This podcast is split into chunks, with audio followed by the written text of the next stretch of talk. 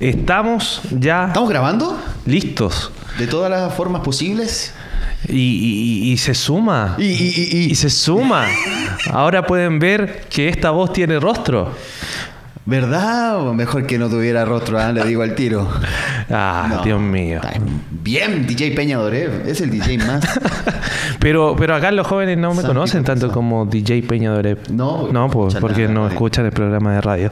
Pero se están sumando a escuchar el podcast. Yo Pero estoy no. totalmente contento de esto, de que Sí. eh, de tener predicaciones normales. ¿Qué fue eso?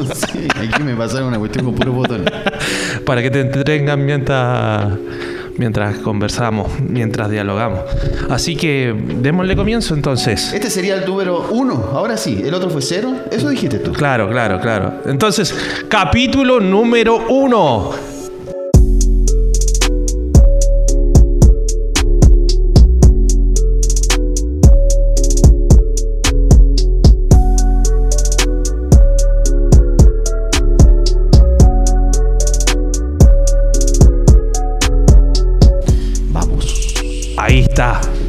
Vamos, gracias al Señor primeramente por poder estar y hacer este segundo capítulo. Yo sé que te pasé eso y, va. más pendiente de esto, te digo al tiro. Más pendiente de esto que de la conversación. Lo- lo- lo- bueno. yo quería que jugaras, porque eso se siente estar ahí detrás de una botonera y una claramente, claramente tienes más opciones de... Pero igual me da cosita. Cualquier cosa ya. Ok. ¿Qué vamos a hablar hoy?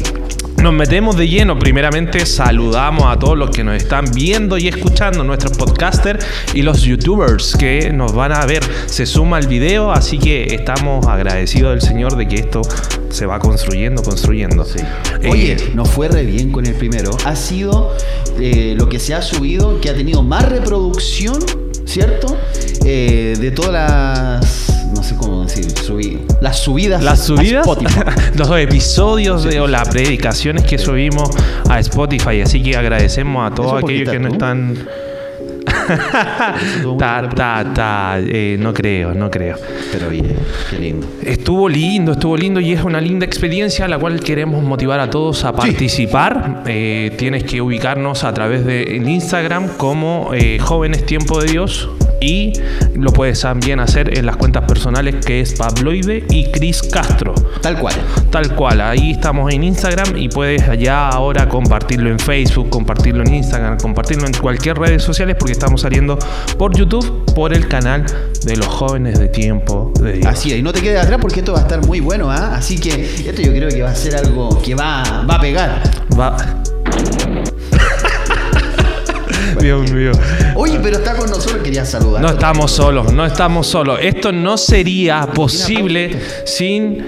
¿Cómo le decimos? ¿Director o DJ? Como tú quieras, no, no es DJ hasta ahora. No es DJ hasta ahora. DJ hasta ahora.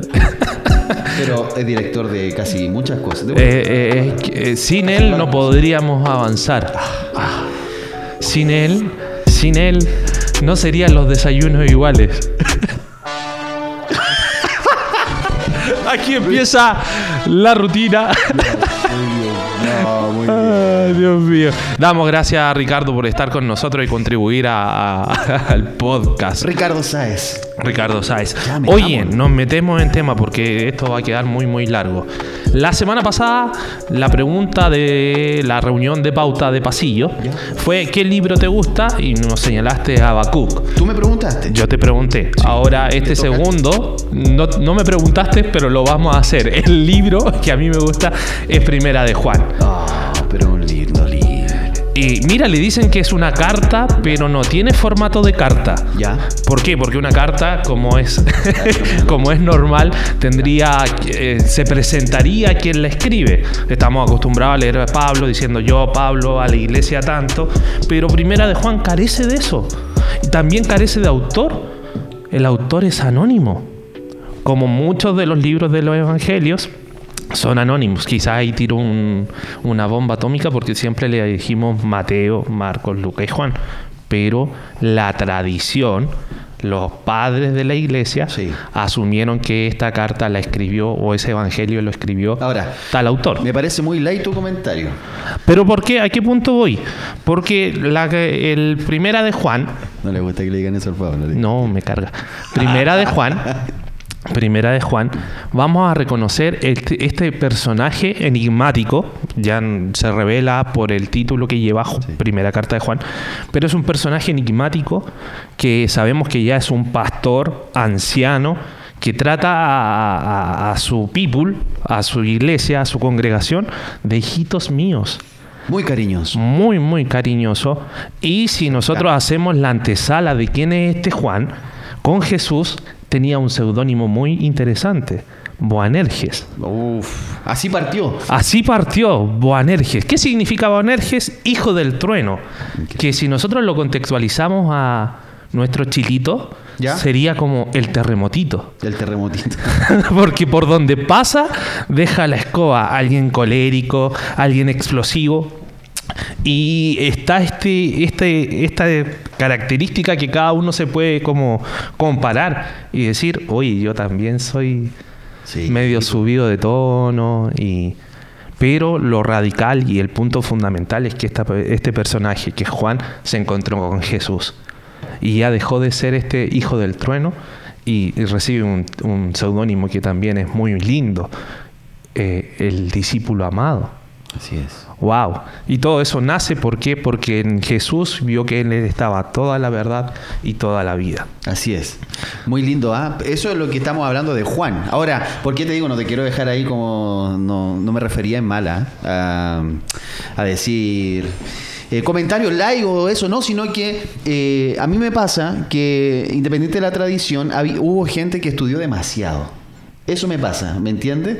Eh, insisto, no es un comentario así como decir, hoy no, no, no, sino que hay gente a través de la historia que estudió demasiado y ni siquiera con la facilidad que hoy tenemos para llegar a ciertas cosas o conceptos o verdades que se dedicaron toda una vida, loco. Toda una vida. Entonces, de pronto nosotros con 20, 30, ah, 20, no, 30 Está años, bien, 40 años, decimos. Ponle no, grillito ahí. Sí. Eh, a ver, ¿hay algo ahí? No sé. Que- mire, justo.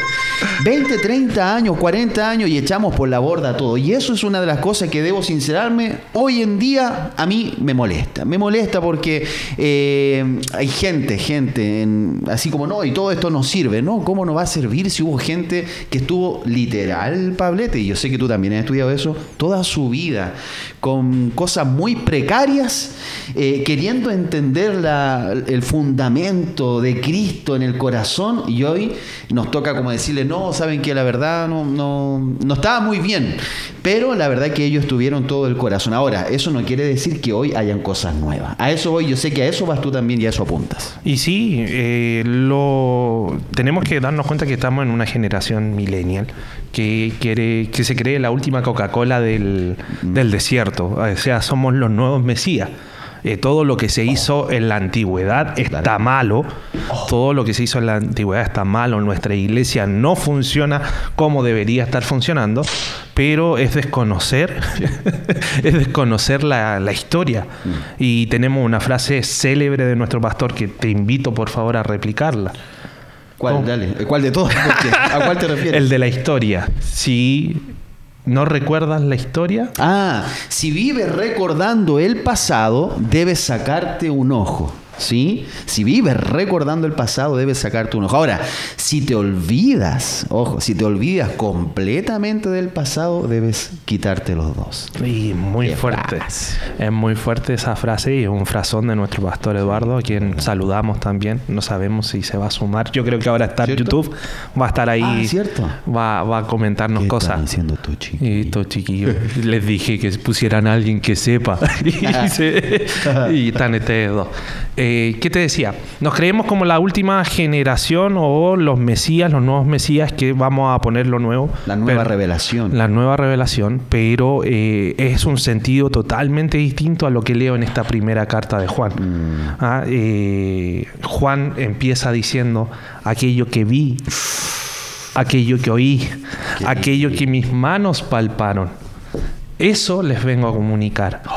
Qué tremendo. Y. Me gusta, me gusta. Y con eso ya tenemos para hacer todo el podcast. Me gusta. Eh, voy entendiendo por qué te gusta tanto este libro y por qué es uno de tus preferidos, si no es el más.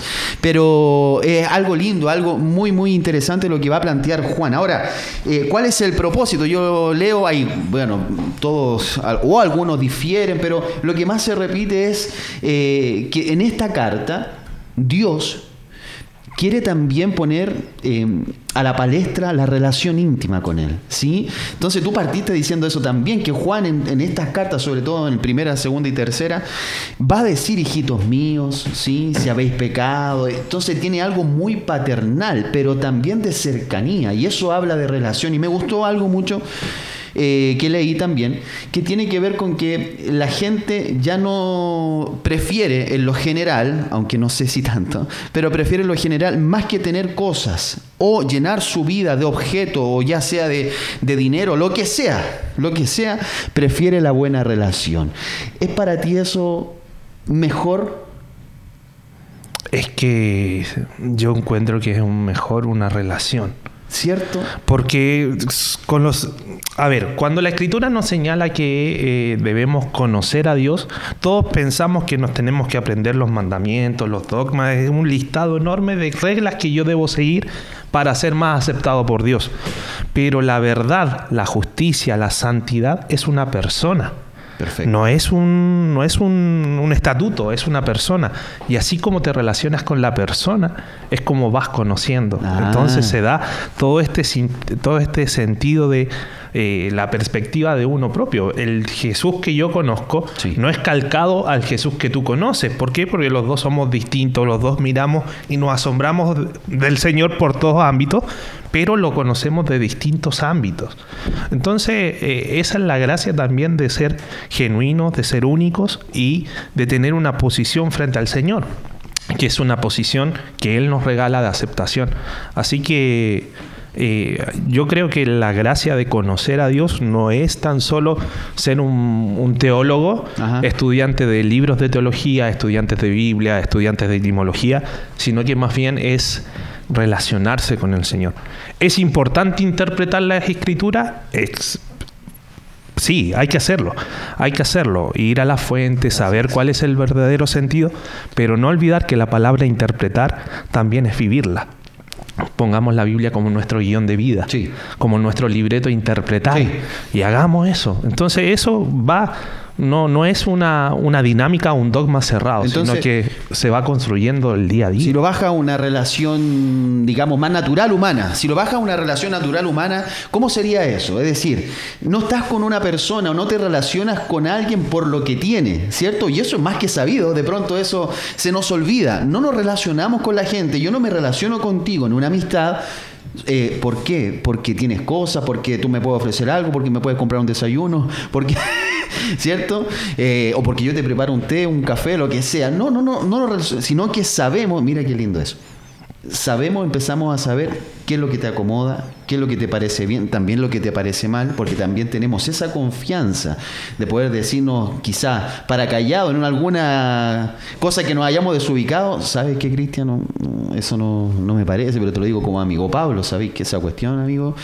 No, no me... Y nos vamos conociendo. Entonces, si realmente nosotros queremos eh, cuidar la relación, vamos a potenciar las cosas que quizá a ti te gustan y también a minorizar o, a descartar las cosas que no te gustan. Entonces eso es bajarlo, es lindo. ¿Y por qué excluimos eso del Señor? Y pasa lo que dices tú empezamos solamente a cumplir con el Señor porque tenemos que cumplir ciertos requisitos, ciertas cosas y también, o quiero que me bendiga, por eso me porto bien y nos vamos a una religiosidad eh, ya hemos explicado la palabra religión, así que no lo vamos a hacer de nuevo, no, tiene que ver con el sentido en sí de la palabra, pero sí el Señor le llamaba religiosos aquellos que solamente por dogmas, incluso que no podían cumplir, pero se mantenían pulcros, pero por dentro eran sepulcros blanqueados, la señala el Señor. Interesante las relaciones es fuerte.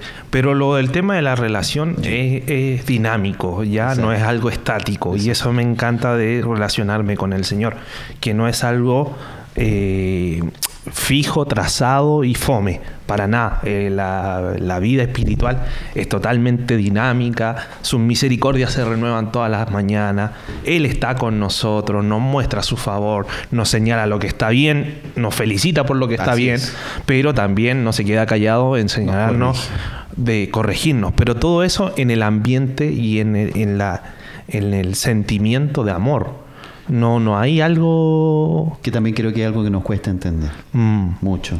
Porque creemos que si, a ver, si Él nos ama, nos permite todo. Ah, error. ¿Cierto? Eh, pero también si nos equivocamos, que nos va a corregir con fuego consumidor. Eh, error.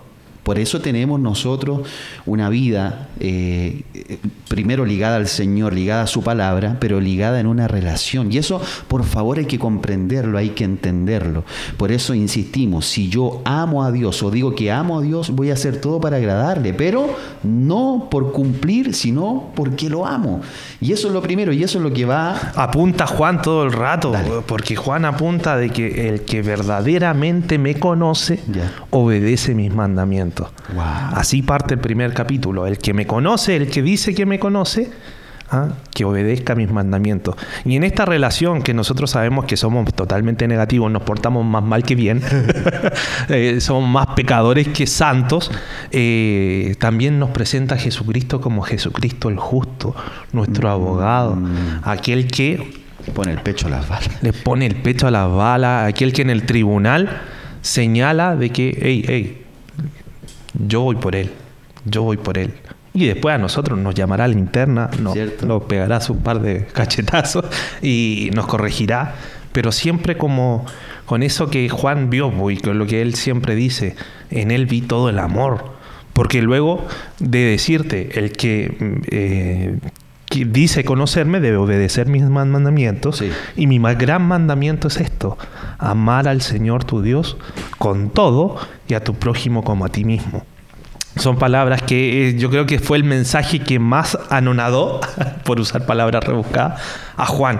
Era totalmente distinto a la época en donde él estaba situado. Nosotros tenemos que situar siempre a Jesús como el pueblo lo veía como el rey que iba a destituir a Roma, como que iba a sacar la política de en medio pero Jesucristo vino... otro punto, ya. pero para otro podcast. Para otro. Pero Jesucristo vino a instaurar un, un, gobierno o un gobierno espiritual centrado en el corazón de la persona, centrado en las responsabilidades que tenemos hoy en día por conocer la luz, que ese es uno de los términos que también Juan repite mucho, de estar en la luz, de permanecer en la luz y no estar en las tinieblas, siempre. Es como que la figura preferida de Juan es esto, la repetición y también el hacer los contrastes muy marcados, muy marcados. Y me sorprende que esto, más que una carta, parece una predicación. Ah, como que alguien es un pastor tomado, hecho y derecho. Eh, se supone que esta sería la primera carta que él escribe, luego viene segunda, tercera, Apocalipsis Juan. No, y dice, algunos dicen, eh, no sé, hay pastores que hablan solo del amor.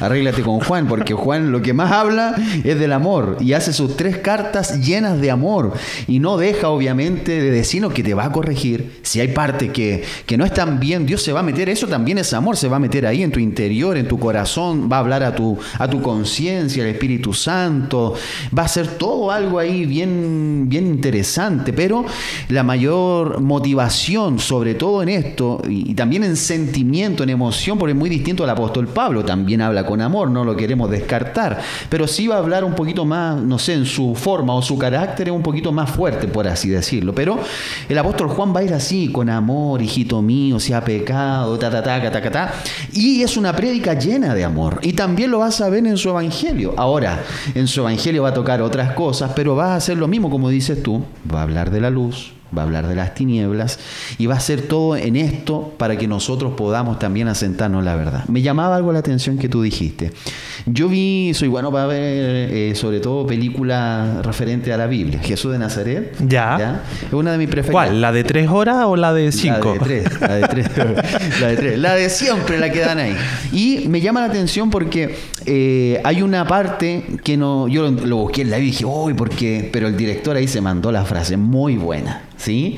Se mandó una muy buena. Porque justamente eh, hay una parte donde Jesús habla y está en una de sus predicaciones. Y él dice justamente eso, lo que tú tocabas ahora. Decía, eh, que la ley debe ponerse ahora en el corazón. Y a eso vine, dice la película. ¿Cachai? El actor y qué sé yo, que nunca más pudo hacer ni una película porque Entonces, marcado como marcado. Entonces dice, la ley debe estar puesta en el corazón porque si no es letra muerta. Entonces todos ahí se alborotaron y decían, pero ¿cómo te atreves a decir que lo de Moisés es letra muerta? No, dijo, porque si no está en tu corazón, es letra muerta.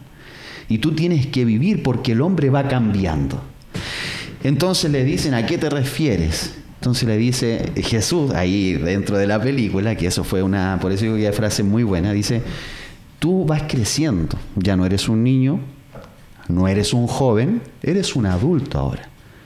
¿Me vas a decir que no has cambiado? Y claro, yo cuando escuché eso dije, ¿dónde está esto? No, y fue, es una frase, claro, que está en el contexto, obviamente ya la entrega el Señor, pero no está así. Me encantó, porque nosotros vamos cambiando. Por ejemplo, te van diciendo a ti, oye, tú ya no hacías esto, oye, tú no hacías esto, en relaciones.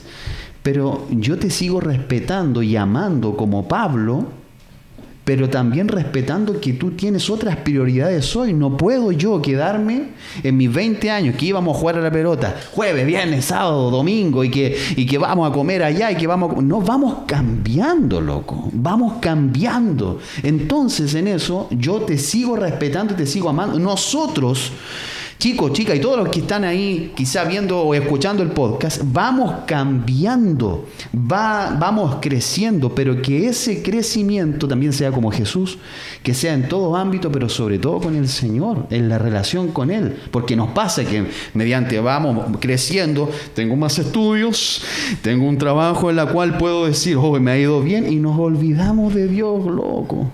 A eso quería yo apuntar, que para mí es re importante. Eh, creo que todos pasamos por la etapa de que eh, siendo jóvenes, mirando a la adultez, uno pierde libertades, uno adquiere responsabilidades y como que la adultez es fome. Y, es solamente responder a las necesidades y a las responsabilidades que hemos adquirido. Pero nosotros que estamos un poquito más entrados en edad y que tenemos y que intentamos seguir, seguir a Jesús. Eh, y que seguimos a Jesús con todo nuestro corazón, nos damos cuenta que esto es dinámico, que esto es alegre, que la vida que Dios nos da es una buena aventura. Por eso eso significa bienaventurado. Es una buena aventura. Bien. Ahí, anótalo.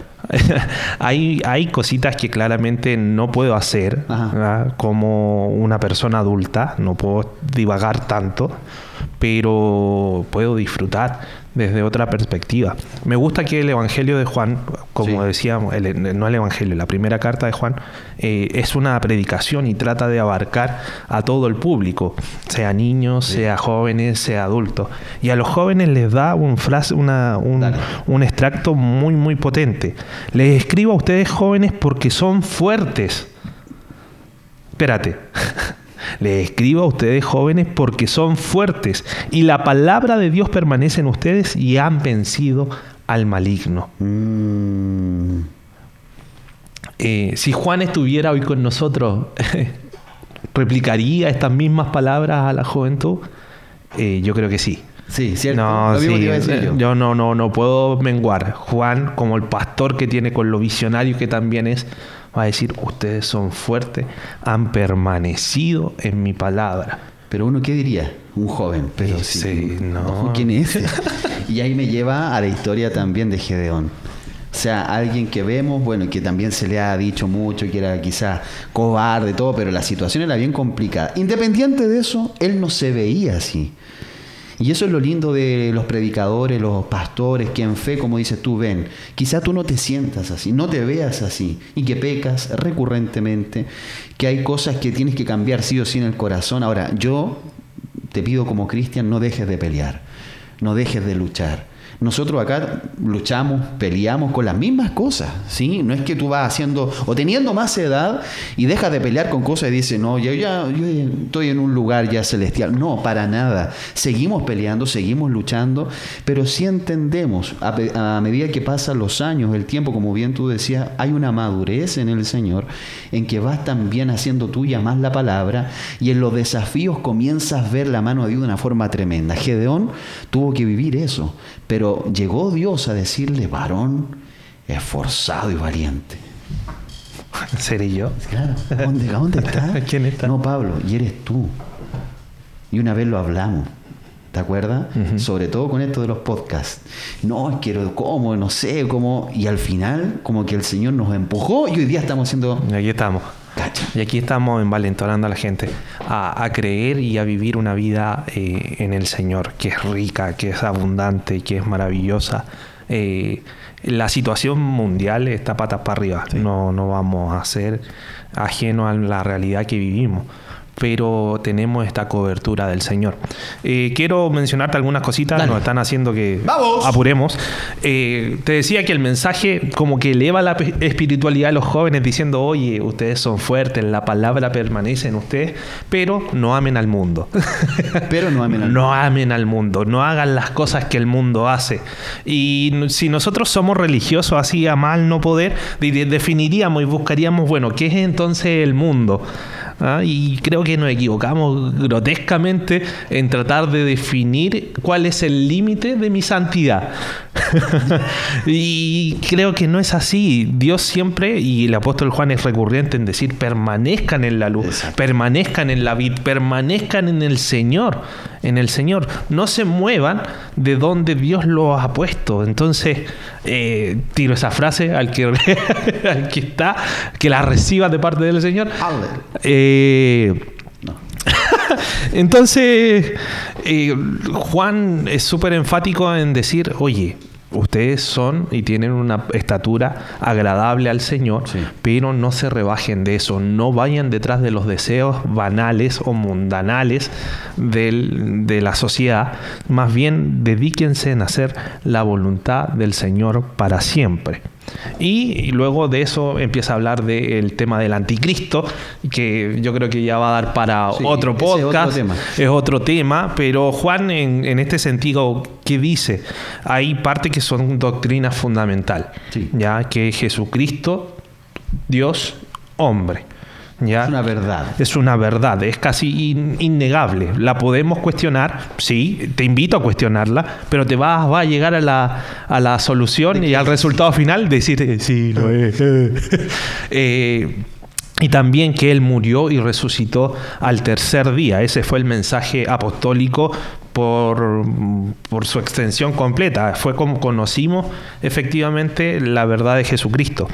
Y lo que pasaba con el tema del anticristo era que negaban a Jesús como había venido. Si él no, la carne eh, era tan banal que no podía, ¿cómo se llama esto? No podía Dios bajarse a algo tan, tan pequeño, algo tan vano, algo tan mundano y corriente.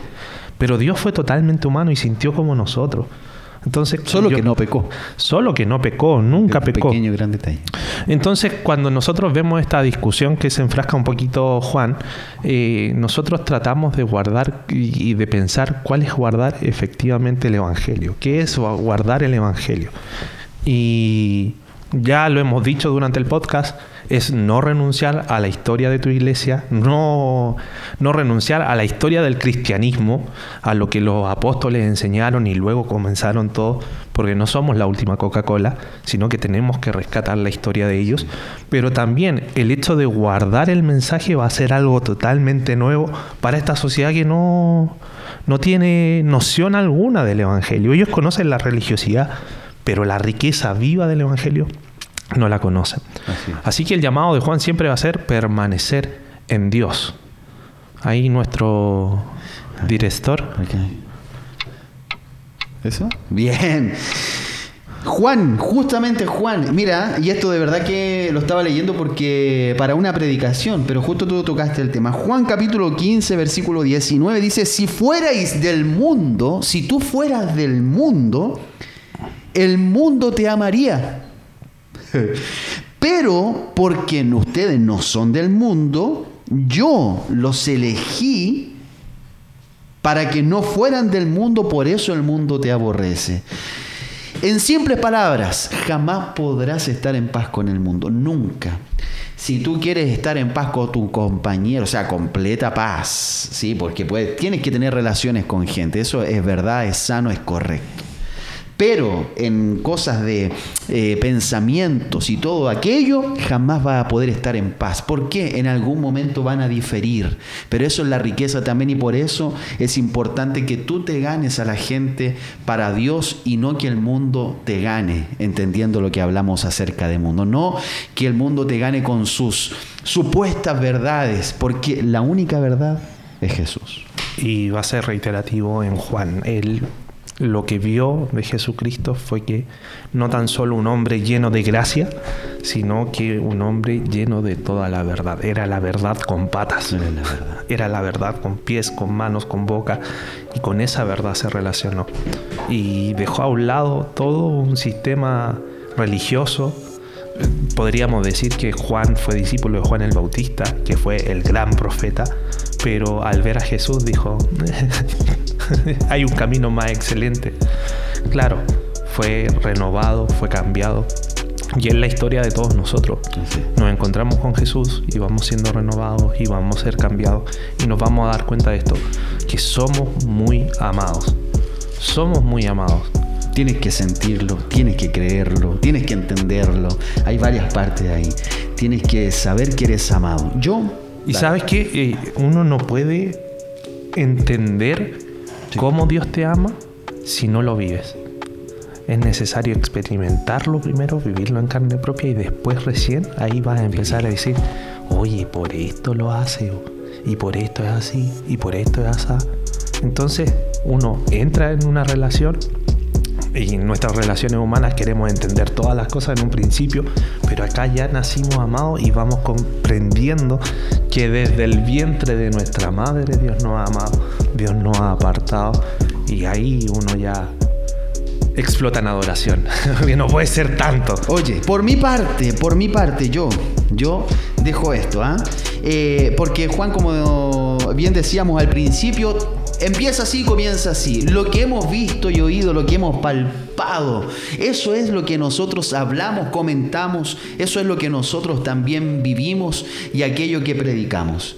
Mi pregunta es para todos los que están ahí con esto, yo por lo menos cierro, después cerrará Pablo, es ¿qué has experimentado con Dios? ¿Qué has experimentado con Dios? Eso es lo que quiero dejarte ahí, experimenta a Dios. Yo, por lo menos como cristian, sé lo que he experimentado con Él, por eso hablo de Él, por eso hago este podcast, por eso predico, por eso comparto con gente también en el diario vivir, de que hay un Jesús que sí existe, que es real. Porque yo en mi experiencia lo he, lo he visto, he visto cosas de Él innegables, por lo menos en mi vida.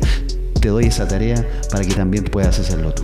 Y hermosa tarea, te invitamos nuevamente a leer esta primera carta de Juan es cortita, solo cinco capítulos, y te va a dar cuenta de que el mensaje es reiterativo y que eh, nos asienta en esta verdad. Dios está con nosotros, Dios es por nosotros y Dios se relaciona con nosotros. Así que eh, invitarte a leer Juan, invitarte a compartir el podcast. Ha sido un agrado compartir este tiempo contigo. Eh, gracias por escucharnos. Ya sabes, escríbenos a las redes sociales, comenta todo lo que tú quieres. Si hay algunas cositas que se nos colaron, ahí trata de, nutrirnos. Así que te invitamos ya para las próximas oportunidades. Esto ha sido el podcast de los jóvenes de Tiempo de Dios. Muchas bendiciones. Nos vemos. Chau, chau. Pronto.